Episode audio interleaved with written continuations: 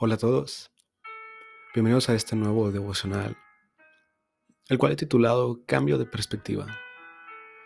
El día de hoy quiero que leamos Juan 9 del 1 al 3 en la nueva traducción viviente y dice, mientras caminaba Jesús, vio a un hombre que era ciego de nacimiento. Rabí, ¿por qué nació ciego este hombre? ¿Fue por sus propios pecados o por lo de sus padres? No fue por sus pecados ni tampoco por los de sus padres, contestó Jesús. Nació ciego para que todos vieran el poder de Dios en él. Así que el día de hoy quiero que aprendamos a ver como Jesús veía y como lo hace hasta el día de hoy. Ver las circunstancias y las personas como Él lo hace. En estos versículos dice que Jesús miró no dice que fueron los discípulos que lo miraron, mas nos damos cuenta que estaban ahí y lo vieron. Pero no lo vieron como Jesús lo vio. Al contrario de los discípulos que vieron al ciego y preguntaron el porqué de la ceguera y si había sido algún castigo o si estaba en esta situación por sus pecados o por lo de sus padres. Jesús lo miró diferente Jesús miró una oportunidad para que el poder de Dios fuera manifestado en la vida de este ciego. Y muchas veces nos encontramos como los discípulos, eh, haciéndonos preguntas que no nos corresponden o que simplemente eh, pueden ser lógicas, pero somos llamados a, ser como Jesús, somos llamados a hacer algo diferente. Somos llamados a que cada vez que veamos un enfermo, alguien en problemas, cuando veas a alguien tirado en el suelo, no te preguntes cómo llegó ahí o por qué está ahí. Simplemente míralo como una oportunidad para que el poder de Dios se manifieste. Recuerda que somos llamados a hacer luz.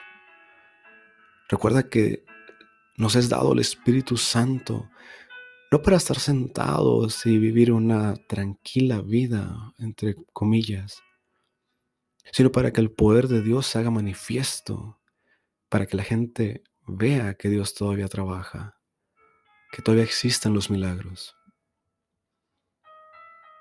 Te invito a que cambiemos nuestra perspectiva de las situaciones a que cuando mires a alguien en necesidad, en enfermedad, decaído, no lo juzguemos, no cuestionemos y mucho menos lo ignoremos. Te invito a que oremos por ellos, a que les des una palabra de aliento que venga del Espíritu y aún más pídele al Espíritu Santo que haga un milagro conforme a la voluntad del Padre. Recuerda que al final somos llamados a ser a Dios famoso, que la gente lo vea, lo reconozca, que sepa que hay un Dios vivo, poderoso, que sigue obrando. Y tú y yo podemos ser ese puente para que Dios se manifieste. Y quiero que sepas que nunca sabes por quién puedes orar. Quiero contarte una pequeña historia de un hombre que quedó ciego y le era necesario recuperar su vista. Entonces a un hombre le fue dicho, ve y ora por él para que recobre la vista. Y si te dijera que este hombre merecía ser ciego, no está bajo mis reglas, bajo mi pensar o mi juicio de si era justo o no que estuviera ciego. Pero a este hombre se le dijo, ve y ora por él para que recobre la vista. Y este hombre fue obediente. Este hombre fue y oró por el ciego, el cual recobró la vista. Y cuando parecía que el que había quedado ciego había sido tal vez un juicio sobre él, cuando recobró la vista, se convirtió en uno de los más grandes predicadores de la historia para darle la gloria a Dios, para llevar su palabra a varias naciones en diferentes idiomas.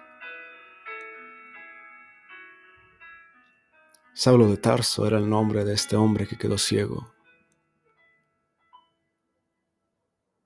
Se le fue cambiado el nombre por Pablo y oh sorpresa, es el hombre que escribió prácticamente la mitad del Nuevo Testamento.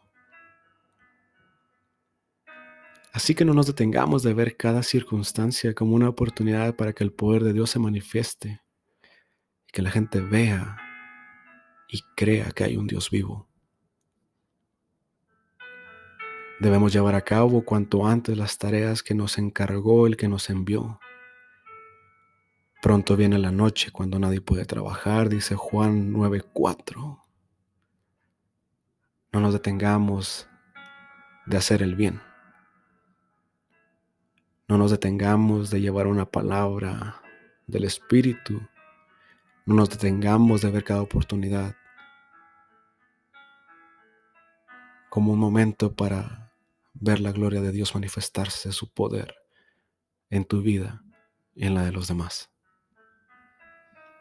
Gracias por escuchar y Dios te bendiga.